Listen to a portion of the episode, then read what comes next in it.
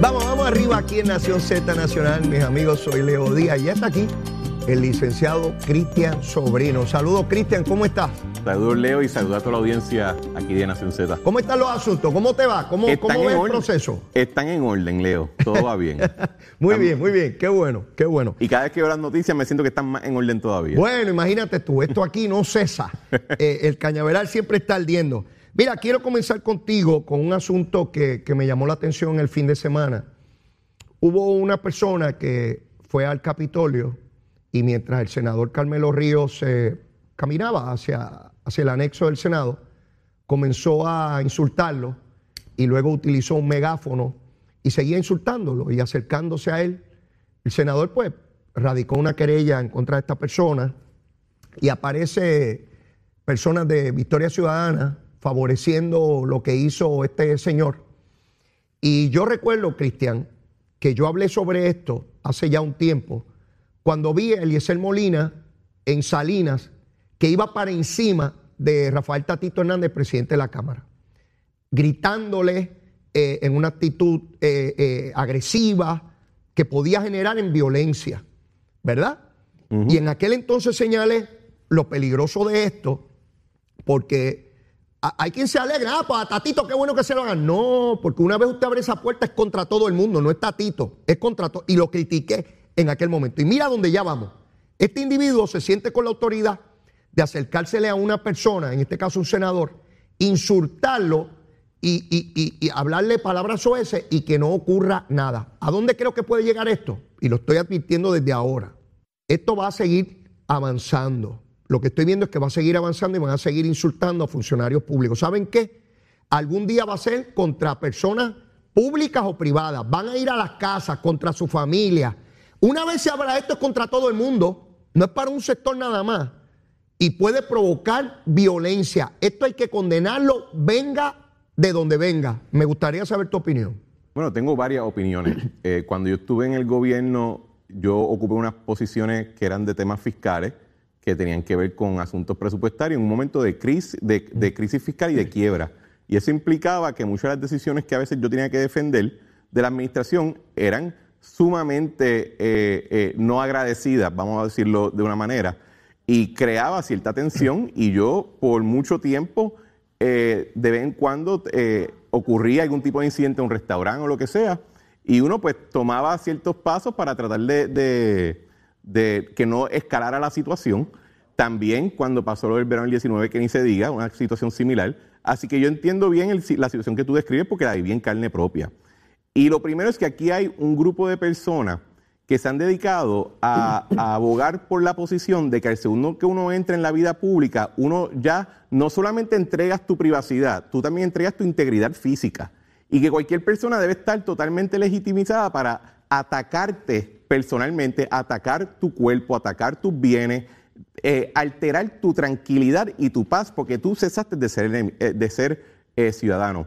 Y desafortunadamente yo entiendo que hay una hay, hay jurisprudencia a nivel de instancia en nuestro sistema judicial, Leo, que parece que, que, que ratifica esa posición, porque uno ve de nuevo y de nuevo casos donde se lleva a cabo algún tipo de actividad, se hace algún tipo de amenaza, se altera la a una persona y con tal con denuncia, de decir que es una protesta, los tribunales dejan ir a la persona. Y eso no lo vemos necesariamente en todos sitios.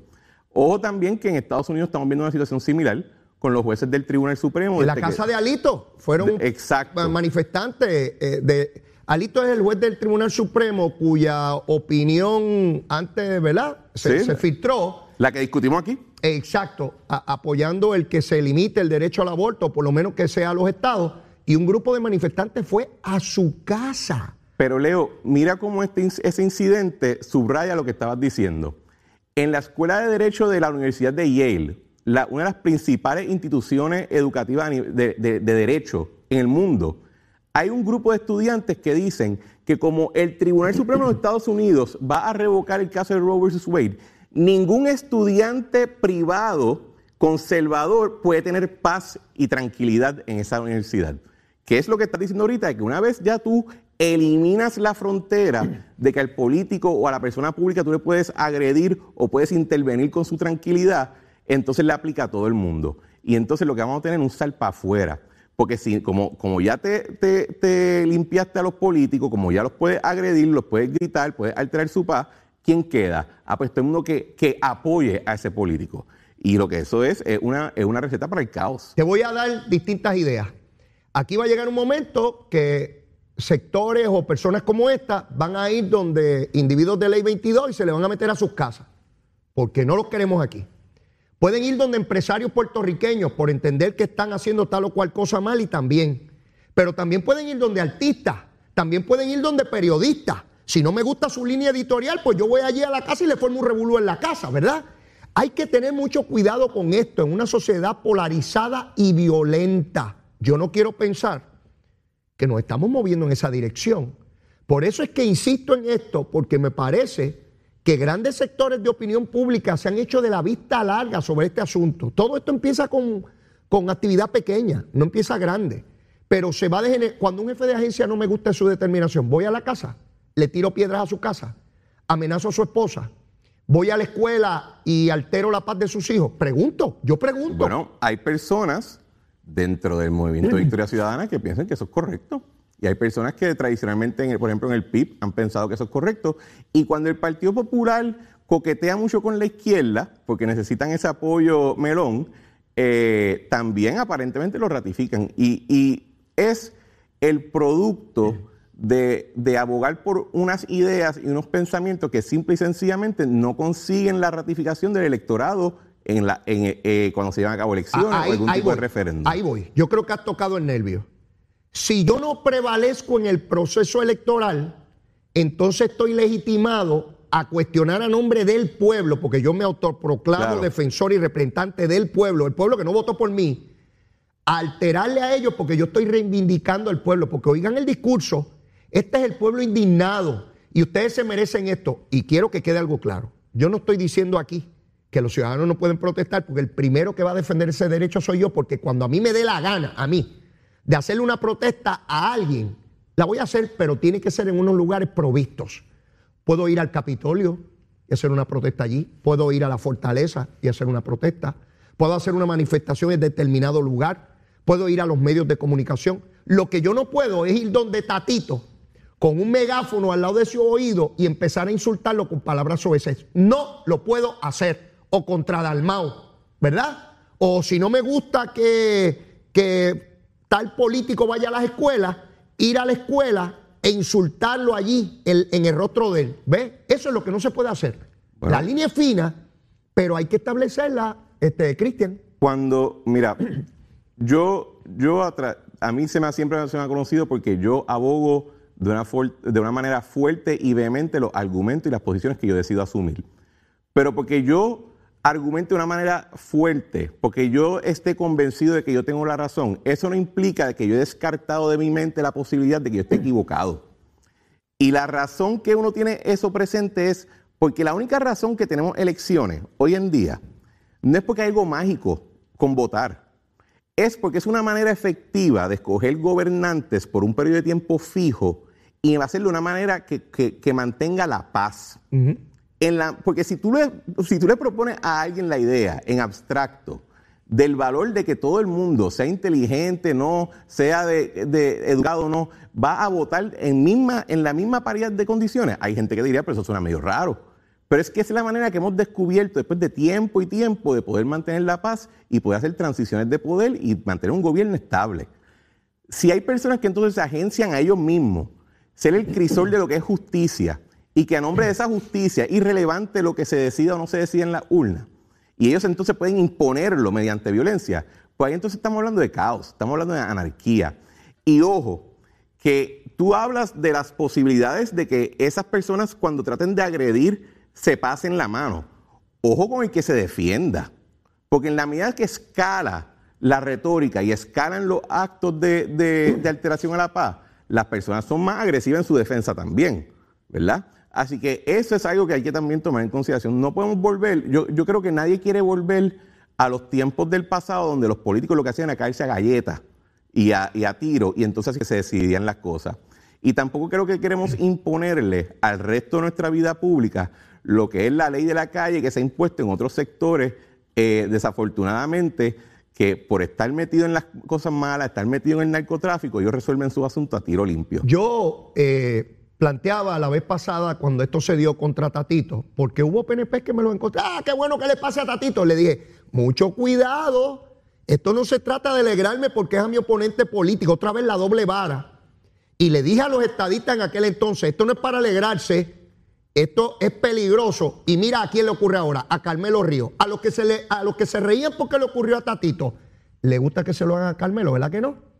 A nadie, a nadie se debe procurar llegar hasta él físicamente, insultarlo, palabras soeces y la posibilidad de agresión física. Eso no lo podemos permitir a nadie, no importa el partido político. Protesta, por supuesto que sí. Haga las protestas que sean y exija, porque eso es parte del ordenamiento. Eh, porque aquellos que no tuvieron el beneficio del, del voto sí pueden reclamar. No se trata de que porque yo no recibí el voto yo no puedo cuestionar. No, señor. La democracia viva es una democracia donde los ciudadanos reclaman, exigen, protestan, pero dentro de unos parámetros porque no podemos llegar a la violencia. Pero quiero que nos movamos a otro, a otro asunto y es esto de, de Salinas. No tuve tiempo de pasar juicio la semana pasada sobre él. Cristian, fueron las autoridades federales con las estatales, porque estaba el Departamento de Justicia también, a Salinas en una investigación criminal. Evidentemente, a mi juicio, estamos hablando ya no solamente de invadir eh, terrenos que están protegidos, aparentemente allí se da una actividad ilegal adicional que están investigando en las autoridades. ¿A qué tú le atribuyes la tardanza de años? Pues yo he dicho aquí que el gobierno federal, estatal y municipal no actuaron a tiempo. Esa es la verdad de distintos gobiernos. Te pregunto, ¿a qué tú le atribuyes que, se tardara tanto? Bueno, yo le atribuyo eso en parte a lo que, por, la misma razón que en muchas partes que están calientes en Puerto Rico, que todo el mundo sabe cuáles son y dónde están y cuán caliente o no caliente están, y por alguna razón nadie le mete mano. ¿Por qué? Porque eh, las autoridades tienen que escoger en dónde despliegan sus recursos, en dónde hacen su investigación y en dónde intervienen y ponen a personas a veces en riesgo de hacerlo. Y eventos como los que han ocurrido en Salinas, donde se le ha prestado tanta atención pública, hasta cierto punto le da, eh, protege o le da cubierta a las diferentes autoridades para entrar y poder a llevar a cabo sus funciones sin tener que tener, sin tener que tener miedo de que alguien va a llevar algún, tipo de repercusión o acción violenta en su contra. Y yo creo que es tan simple como eso, la atención que se le ha prestado al asunto de Salinas eh, le, da, le da muchas diferentes agencias, sean de, permisología, sean de, cuidado del ambiente, igual que sean entidades de orden público, eh, la cubierta necesaria para poder entrar sin tener que estar preocupado de que va a haber eh, algún tipo de represalia violenta. Yo miro este proceso y cómo se inició con tanta fuerza y en la medida en que se descubrió que esto lleva allí tantos años, que la propia alcaldesa decía que no sabía y, le ha estado dando mantenimiento en calles, recogido de basura a, todo ese sector, empezó políticamente contra Machargo y cuando vieron que habían actores del Partido Popular, pues entonces se, bajó el volumen. Ya, ya, ya no se discute. Cristian, hace dos meses, ¿cuál era la discusión? Salina. Salinas, se iba a acabar el mundo con Salinas. Y te digo algo, estoy convencido que al igual que con las picúas, van a acabar legitimando propiedades allí, gente que se va a quedar. Y estoy seguro que van a acabar salomónicamente diciendo, bueno, nadie más puede venir los que están se quedan. Mira dónde están en la palguera, aquellas casas en el agua. ¿Habrá un crimen ambiental más fuerte que ese? Una propiedad dentro del agua. Está allí Cristian. Hasta Elena Colón Carlos tenía una, una casa allí y la defendía públicamente, que, no, que no la quitaran. Y, el y el problema es que tú lo ves desde el punto de vista ambiental. Yo lo veo quizás por mi práctica legal más desde el punto de vista de, de acceso a la propiedad. En Puerto Rico hay un sinnúmero de áreas donde personas tienen su propiedad, llevan viviendo en esa propiedad por décadas, sus familias llevan viviendo en esa propiedad por décadas antes y por alguna razón no tienen título. Eh, su, su, su, su, dominio sobre la propiedad es, es informal, es porque la gente lo reconoce. Pero el Estado no lleva a cabo las acciones afirmativas para reconocerle ese título. ¿Y qué implica eso? Que las personas no tienen acceso a la riqueza de su familia, no tienen acceso al porvenir que han creado con todo ese tiempo de trabajo y de inversión. Y entonces, por no atender a veces estos casos que son más controversiales, le echan también el ojo de la vista larga a casos que son eh, que no tienen nada que ver con asuntos ambientales y no entonces legitimizas esa propiedad. Eso tiene unos efectos graves en lo que es la permisología, en lo que es acceso a beneficios federales y locales, lo que es a, poder monetizar tu propiedad y tu riqueza. Y, tenemos demás, yo creo que, que no podemos seguir eh, teniéndole tanta paciencia a que en pleno 2022 después de que Puerto Rico ha llevado tanto proceso de industrialización, ¿verdad? Porque ya no vivimos en los tiempos de las parcelas, de los latifundios ni nada de eso. Se supone. Se supone que todavía existan tantas personas que no tienen título a su, propia, a su propiedad. A, la luz de tu práctica, ¿verdad? Yo tocaba este tema más o menos cuando yo era legislador en los 90. ¿Cuán serio sigue siendo este problema en Puerto Rico? La falta de titularidad. Y lo vimos en el tiempo, después del huracán María. Aquí hay muchas personas que no pudieron accesar fondos federales de reconstrucción porque no tenían un título oficial. Eh, y eso yo encuentro que una ridícula. No solamente es trágico a nivel eh, personal de esas personas, de esas, de esas familias, sino que es ridículo desde el punto de vista de administración pública. No tiene ninguna razón de ser, no es tan difícil arreglarlo, pero como son cosas que son más burocráticas, Leo, ¿verdad? Que no tienen a Elo Molina o al león fiscalizador o a nadie con una pancarta frente de, una, de, una, de un barrio donde no tienen propiedad, pues no se atiende. ¿Cómo, cómo, tú verías, qué, deberíamos hacer para instrumentar el que se comience a, resolver ese problema eh, legal en, Puerto Rico, Cristian? Eso, esto es bien simple. Tú pasas una ley habilitadora donde tú eh, eh, le permites, sea a una agencia del gobierno o sea a un, a un alcalde que pueda contratar a un, eh, a un agrimensor y a un notario, van a las propiedades, le hacen una, una, mensura y envían una acta al registro de la propiedad y se establece que esa acta va a ser inscrita automáticamente. Pero ese, ese trámite que parece simple, sencillo, eh, tiene que haber alguna otra complejidad que ha impedido que haya tantas y tantas personas sin, sin, sin ser reconocidos en el Estado de Derecho. Porque lo que tú planteas, y no me parece que sea muy caro, eh, eh, ¿verdad? Esa contratación. Bueno, la complicación puede haber que puede haber algún tipo de conflicto, de que alguien diga, no, esa no es tu propiedad, esa es la mía, etcétera. Ah, ya. Pero, pero más allá de eso, quizá hay una complicación de que pues, una vez reconoces la propiedad, tiene que pagar contribuciones, sí, sí, pero probablemente no va a tasar la cantidad. Siempre hay algún detalle por el cual uno puede decir que es más complicada la situación. Pero si tienes la voluntad de ejecutar algo, tú lo puedes hacer y entonces que se reparta y entonces se arreglan los problemas mientras se va iterando la solución. Pero no puede ser que uno viva pensando que como no puedo resolverlo todo el primer día, pues no voy a resolver nada. Eso es ridículo. Es interesante y, y me detengo contigo aquí porque como parte de los esfuerzos de reconstrucción, si algo vimos de manera cruda y trágica, es precisamente los ciudadanos que no tenían acceso a los fondos federales porque no tenían una titularidad. Quiere decir que parte de la reconstrucción tiene que ser darle título para que en caso de otro desastre tengan acceso directo a esos recursos. Así que no podemos dejar de lado esa situación porque volveremos a tener, ¿verdad? Dios no lo quiera, que pase otro huracán o un terremoto, qué sé yo, y tengamos otra vez ciudadanos eh, eh, totalmente eh, expuestos sin, sin, sin ningún beneficio del gobierno. Correcto, no, definitivamente. Es algo que se debería atender y que, de nuevo, siempre va a haber una razón para, siempre haber una razón por la cual no puedes resolverlo todo el primer día. Sí. Pero no te debe impedir de comenzar por lo menos la, solución. Me, me, me recuerdas una reunión que tuve la semana pasada, una cosa que no tiene que ver con gobierno, y planteé una alternativa, y entonces salieron cuatro personas a decirme por qué no se podía. Claro. Y yo me detuve y le dije, ¿y por qué por un momento no piensan cómo sí se puede hacer? ¿Verdad? Porque tenemos de inmediato esta cosa, ah, esto no se puede por esto y por esto, está bien, está bien, yo sé por qué todo no se puede. Habrá una sola cosa por la cual sí se puede hacer. Oye, ¿por qué es que es una... Y a veces uno ve personas que están en posiciones de mucho poder y se están quejando y uno dice, si tan solo tuviesen la oportunidad de hacer algo, ¿verdad? Sí, sí. Si tuviese, si sí, Oye, y hay veces que uno puede decir, mira Leo, eh, yo le di cabeza, y los retos, sean legales, procesales o políticos, eran tan grandes que yo tenía que establecer prioridades y decidí que esa no era mi prioridad. Y eso uno lo puede entender. claro, eso, se llama establecer una jerarquía de asuntos. En este momento, como siempre, mis recursos son limitados. Exacto. Las necesidades son infinitas, mientras mis recursos son finitos. Así que yo tengo que establecer prioridades y yo llego hasta aquí. Correcto.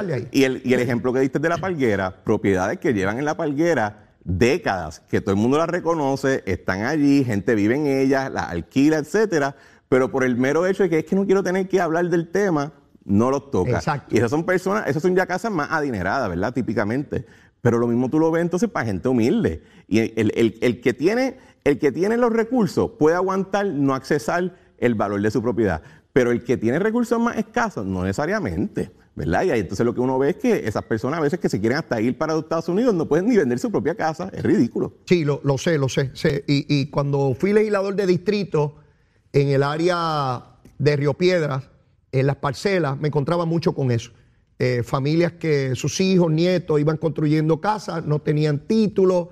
eh, en fin, era, era una tragedia. Y cuando venían los conflictos familiares ah, sobre esas propiedades, aquello era. El Rosario de la Aurora. O sea, no había manera. Entonces nadie sabía quién adquirió de quién. Todo el mundo tenía una historia distinta. Y entonces viene una tragedia incluso familiar eh, eh, por, por lo- por los bienes ¿no? que, que hay ahí. Mira, hoy se abren las candidaturas en el PNP para alcalde de Aguabuena y de Humacao. Cierran este viernes. Mi preocupación, la de siempre. Habrán personas, más allá de estos que participan en la política, ¿verdad? Y que siempre quieren ser candidatos. ¿Cuánto esfuerzo deben hacer los partidos? Y yo te comparto esto, Cristian. Yo soy de la, de la posición de que yo no puedo permitir que el proceso se- sea por combustión espontánea. El que aparezca. Sí, sí, el que aparezca. Se apareció un pájaro allí y dice que es PNP y lo hemos visto en el comité todos los días. Pues mira, y tiene los papeles. Ese pájaro va a ser candidato. No, no, no, no. Tiene que haber un proceso. Y claro, yo no, yo no creo tampoco que tiene que venir gente de afuera a decirme en mi municipio.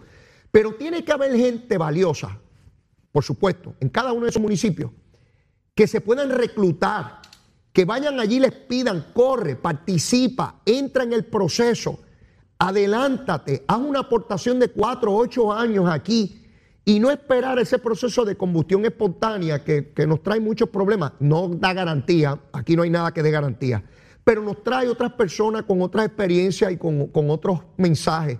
Y después de la pausa, quiero que me des tu impresión sobre eso, porque si algo tienen que hacer los partidos es ir a reclutar el mejor personal posible en cada municipio de Puerto Rico. Pero con eso y mucho más, después de la pausa, llévatela, chero. Es Leo Díaz. Que venimos bajando, mire, chévere, aceleradamente. Na- Nación Z Nacional por la Z. Y llegamos aquí a la última media hora de Nación Z Nacional con el licenciado Cristian Sobrino. Cristian, llegaron las nueve y media y ya tú sabes cuáles son las reglas aquí. El invitado propone el almuerzo. Dime, ¿cuál es el menú?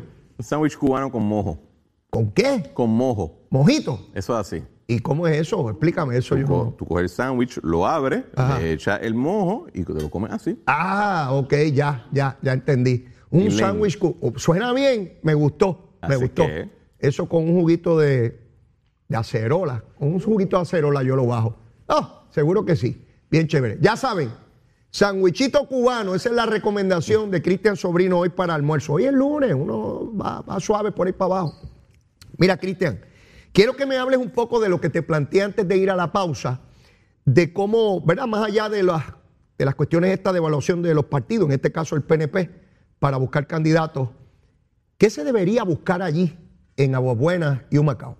Mira, déjame echarme un poco hacia atrás porque yo creo que antes de pensar en buscar candidatos, uno de los roles de un partido es, es darle algún tipo de, de institucionalidad o permanencia más allá del candidato a X o Y puesto. Ajá. Y el rol de los partidos debe ser reclutar talento para cualquier nivel y proveer diferentes tipos de mecanismos para que la gente participe del partido. De acuerdo. Yo, yo entré al, al PNP y a este mundo, ¿verdad? En el que tú y yo estamos ahora, porque en la campaña de reelección del gobernador Fortuño, él tenía un comité de plataforma y ese comité se encargaba de ir a todos los bufetes, a todos los bancos, a todos los lugares eh, eh, de lo que se conocía en ese momento como Villa de Oro, a buscar personas para reclutarlo y hacer parte del comité de plataforma, de la misma manera que la juventud lo hace en otra escena. Y habían todos estos grupos que se encargaban de traer gente, de A- a- sumar. así, así fue que tú entraste. Así fue que yo entré. Eh, o sea, te reclutaron, fueron allí fui. Cristian, nos gustaría que trabajaran en la y, na- plataforma. na- y nadie me preguntó nunca. De hecho, en ese momento yo no había ido, había ido a una actividad del PNP en mi vida. Y nadie me preguntó eso. Me dijeron, mira, el gobernador tiene un comité de plataforma, esto es lo que vamos a estar haciendo, ¿quieres participar?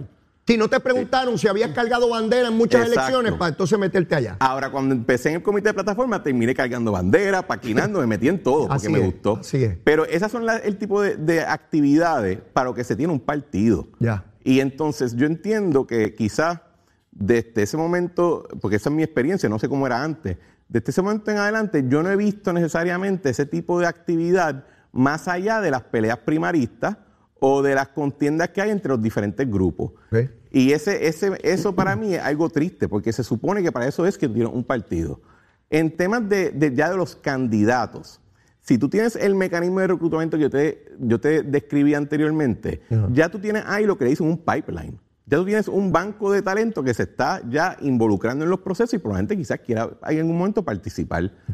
Eh, pero en los candidatos como tal, pues tú, te- tú deberías procurar caras nuevas cuando van a añadirle algo. Porque una cara nueva por ser nueva no necesariamente es buena. Incluso puede venir con, cierto, con, cierta, con ciertos hábitos que no son los mejores. Lo que sí debe procurar es que la persona tenga algún tipo de visión independiente de simplemente quiero ganar una papeleta. Tiene que tener algún tipo de, de misión administrativa o, la que, o, o ideológica que quiera adelantar con la, con la candidatura. Ese yo creo que debe ser el norte de cualquier persona que tú vas a poner una papeleta bajo una bandera de un partido. Es difícil en estos procesos porque son tan rápidos. Estas elecciones especiales las anuncian de un 30 día- días, 30 en días. 30 días y pues ahí eso favorece a que estructuras eh, de personas que ya son conocidas o que ya tienen algún tipo de relación previa con el partido sean las favorecidas. Yo, yo en, en cuanto a ese respecto, y coincido contigo, enmendaría la ley electoral para dar un periodo mayor. Para, porque alguien, por ejemplo, que tenga un colmado en Aguabuena y pues en 30 días no puede disponer de todo eso para correr una candidatura, eso es imposible. Quizás es más fácil para un maestro de escuela, ¿verdad? Este, hacer la transición para una campaña. Pero a lo que voy es, porque el- en el caso tuyo es a nivel estatal, ¿verdad? La plataforma, pero a nivel municipal, que, que- que es mucho más concreto, más específico, la comunidad más pequeña, ¿cómo uno lograr identificar? Los partidos son cerrados, yo, yo estoy de acuerdo contigo, siempre es la misma gente dándose la vuelta ahí y, y se sustituyen.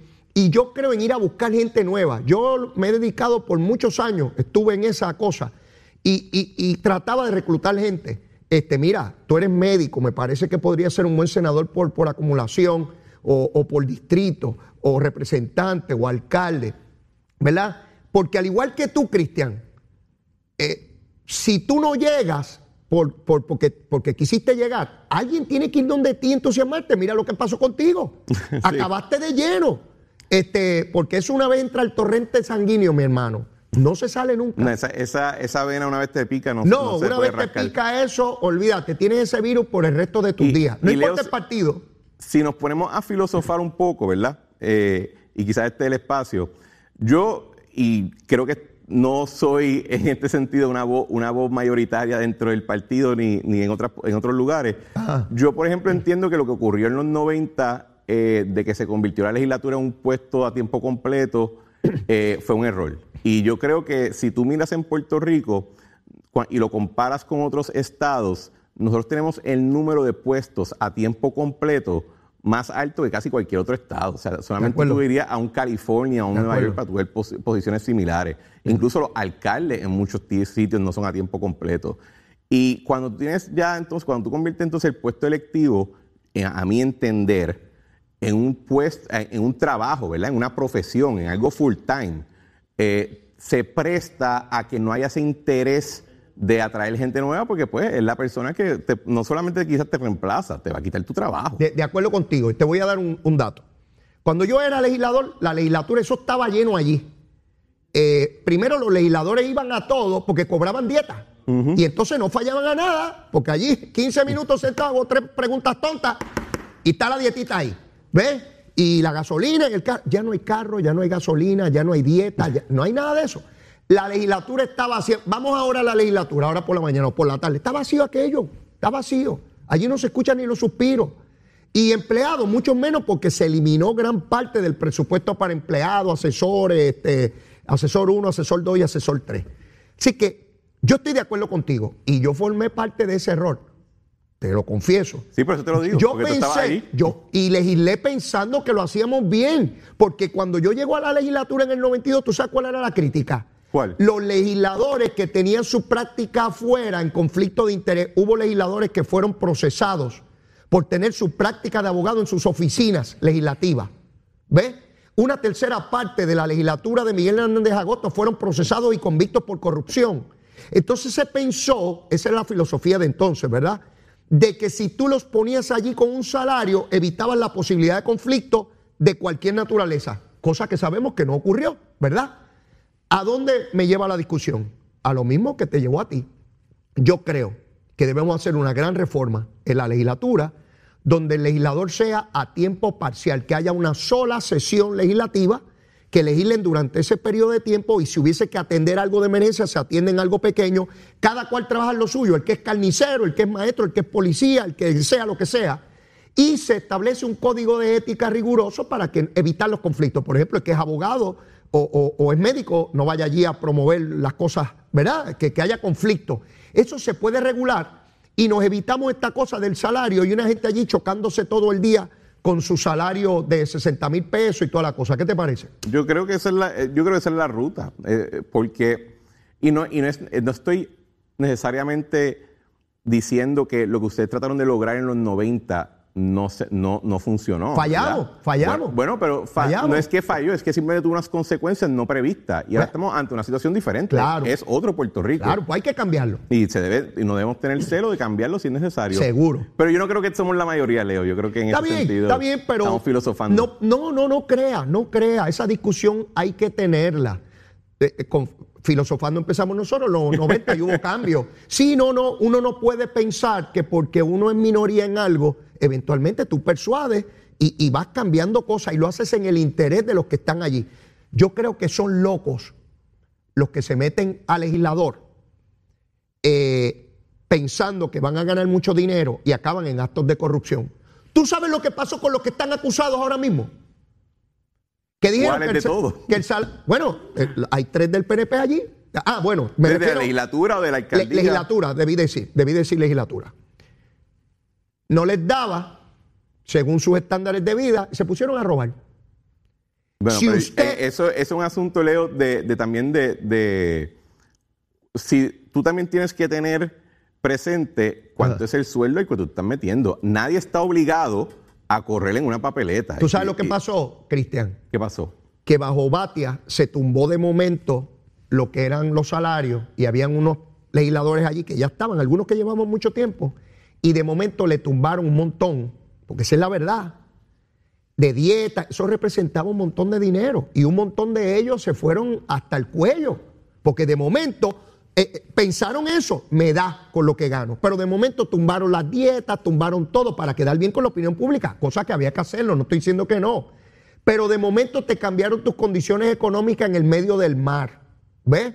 Algunos pudieron sobrellevarlo y otros se metieron a pillo, porque hay pillo, esa es la Sí, verdad. Yo, yo prefiero entregarle la casa al banco que. que Pero no, Cristian, ese es el caso tuyo. Yo te estoy hablando, hacemos las leyes no para el que se porta bien, Cristian. Hacemos- exacto, si los hombres fueran ángeles no habría gobierno. Exacto, porque yo no, no habría que te- no habría que tener un código penal que diga que, que- que- que es un delito matar gente. Lo ponemos porque hay gente que mata. Cierto, cierto. Y ponemos leyes de que no puede haber corrupción porque hay corruptos. Así Pero- que, eh, vi- mirando eso, otra vez, creo que podemos mover la legislatura a que cada cual trabaje lo que trabaje y se gana una dieta, o ¿verdad? Se regula como corresponda.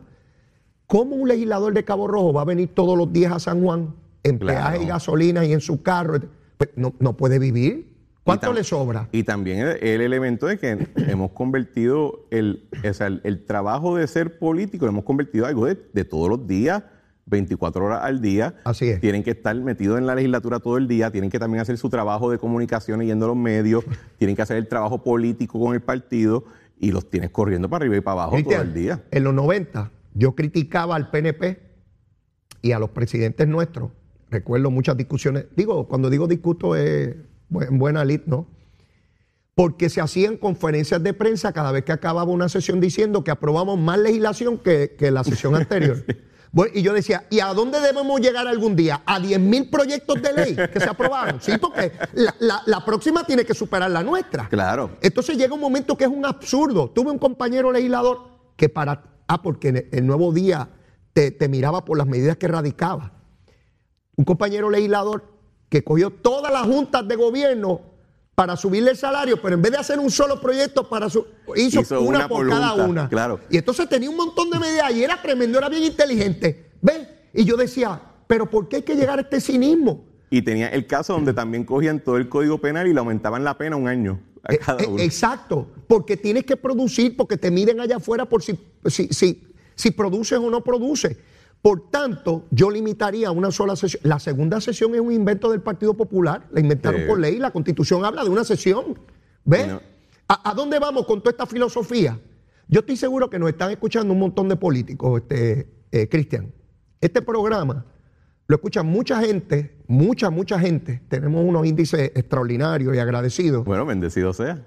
Pero nos escucha también sectores de opinión pública y el liderato político de Puerto Rico. Yo estoy seguro que a muchos de ellos les hace sentido lo que estoy diciendo. ¿Cómo instrumentarlo y cómo convencer? Eso es otro discurso. Pero yo creo que por ahí nos tenemos que, mover. Así que esperemos lo que hagan Agua Buena y Humacao en tu candidato se refiere. No quiero que termine el programa, Cristian, sin pedirte tu opinión sobre todo esto que circula y que adelanta la ex gobernadora Wanda Vázquez y su abogado de que la van a acusar de delito. Quisiera tener tu impresión. Bueno, tengo varias impresiones, Leo. Lo primero es que en términos de estrategia, yo creo que esto es una, una eh, movida de la representación legal de la exgobernadora, similar a lo que uno ve en las películas de los vaqueros cuando están jugando cartas en la mesa y alguien se dio cuenta que alguien le está haciendo trampa al otro y cogen y tiran la mesa para arriba. Pues aquí ante aparentemente la, la impresión de que va a ser acusada la exgobernadora, la, eh, la defensa de ella o su equipo legal ha decidido que tienen que tirar la mesa al aire porque si se quedan callados esperando, Fiscalía Federal tiene una, tiene una máquina para acusar bien efectiva. Vamos a hacer el recorrido. Primero, la noche antes, eh, unos días antes comienzan las filtraciones. Algunas, algunas periodistas y periodistas en los medios para ir haciendo el camino. Después, la noche antes, hay otra filtración y sale en Twitter y en redes sociales. Por aquí viene el, arresto. Por la mañana hacen la invasión al hogar y hacen el arresto y se llevan a la persona a, a procesar. Y ya durante toda esa mañana están hablando solamente del arresto. Y entonces viene la conferencia de prensa a las 11 de la mañana. Y ahí ya para las 2 de la tarde, el acusado no se sienta porque lo único que ve son sillas eléctricas por todo el doquier. Así que la defensa de Wanda Vázquez lo que ha decidido es, yo tengo que ya ir minando el campo para que tenga una oportunidad con un jurado tirando la mesa al aire. Mira lo que ellos hacen. Empiezan hablando de, todo esto, de todas estas teorías de que si es técnico o no la acusación. Empiezan a hablar de que la, la exgobernadora ha sido traicionada. Entonces el señor del banco este foráneo apareció de la nada diciendo que él no tiene nada que ver. Y se está haciendo un mejunje para tratar de minar el campo de lo que sería la acusación si llega. Ojo que hoy en día estamos hablando de lo que son, si en efecto hay o no hay delito, y aquí nadie ha sido acusado todavía. Ni sabemos qué es lo que acusaría a las autoridades federales de hacerlo. Ahora bien, en términos de materia como tal de lo que se está hablando de la gobernadora, es una tragedia que Wanda Vázquez pudo haber sido probablemente de las figuras políticas más adoradas y queridas en la historia de todo Puerto Rico De acuerdo. si tan solo no se hubiese enamorado de los huevos florentinos de la fortaleza y se hubiese quedado como un tipo de figura intermedia que iba a simplemente aguantar la frontera, eh, mantener el barco a flote en lo que el proceso político podía traer un nuevo gobernador o gobernadora. Ella decidió correr y desde el momento que decidió correr, no solamente fue error tras error, que es lo que está llevando a este proceso ahora, sino que se desató una casa de brujas contra mismos PNP y estadistas que posiblemente no se haya visto desde los tiempos del Blue Ribbon. Leo, ¿cuánto PNP de buena fe, que fue secretario de gobierno, no vio que era expulsado de- de- del gobierno y su nombre eh, manchado, incluso hasta referido al FEI o a, o a A justicia, justicia. simplemente porque no quería apoyar la candidatura de ella? Así fue. Mire, va- hoy estamos hablando del, del- del ex comisionado de, de instituciones financieras. No olvidemos el ex comisionado de seguros que ella eliminó porque no quería ser partícipe de, la, de, de un asunto en el Fondo del Seguro del Estado donde iban a votar el presidente de esa, de esa corporación pública, de Fernando Gil en vivienda, de Andújar en familia, de, de Tania Vázquez en recursos naturales. Carlos Y- Acevedo. Carlos Acevedo y un sinnúmero de otras personas que al, por el simple hecho de estar en desacuerdo con ella, no es que te retiraban la confianza, es que entonces te referían para cargos penales. Así es. Y ahora, pues desafortunadamente, eh, como, como, como decían, dicen en inglés, the, chicken, the, the- the chickens have come home to roost. Y es bien trágico, es bien triste que lo que pudo haber sido una, una, una oportunidad de ser una figura tan mítica en nuestra política, una figura querida y, y apreciada, terminó siendo ahora Por todos los sectores.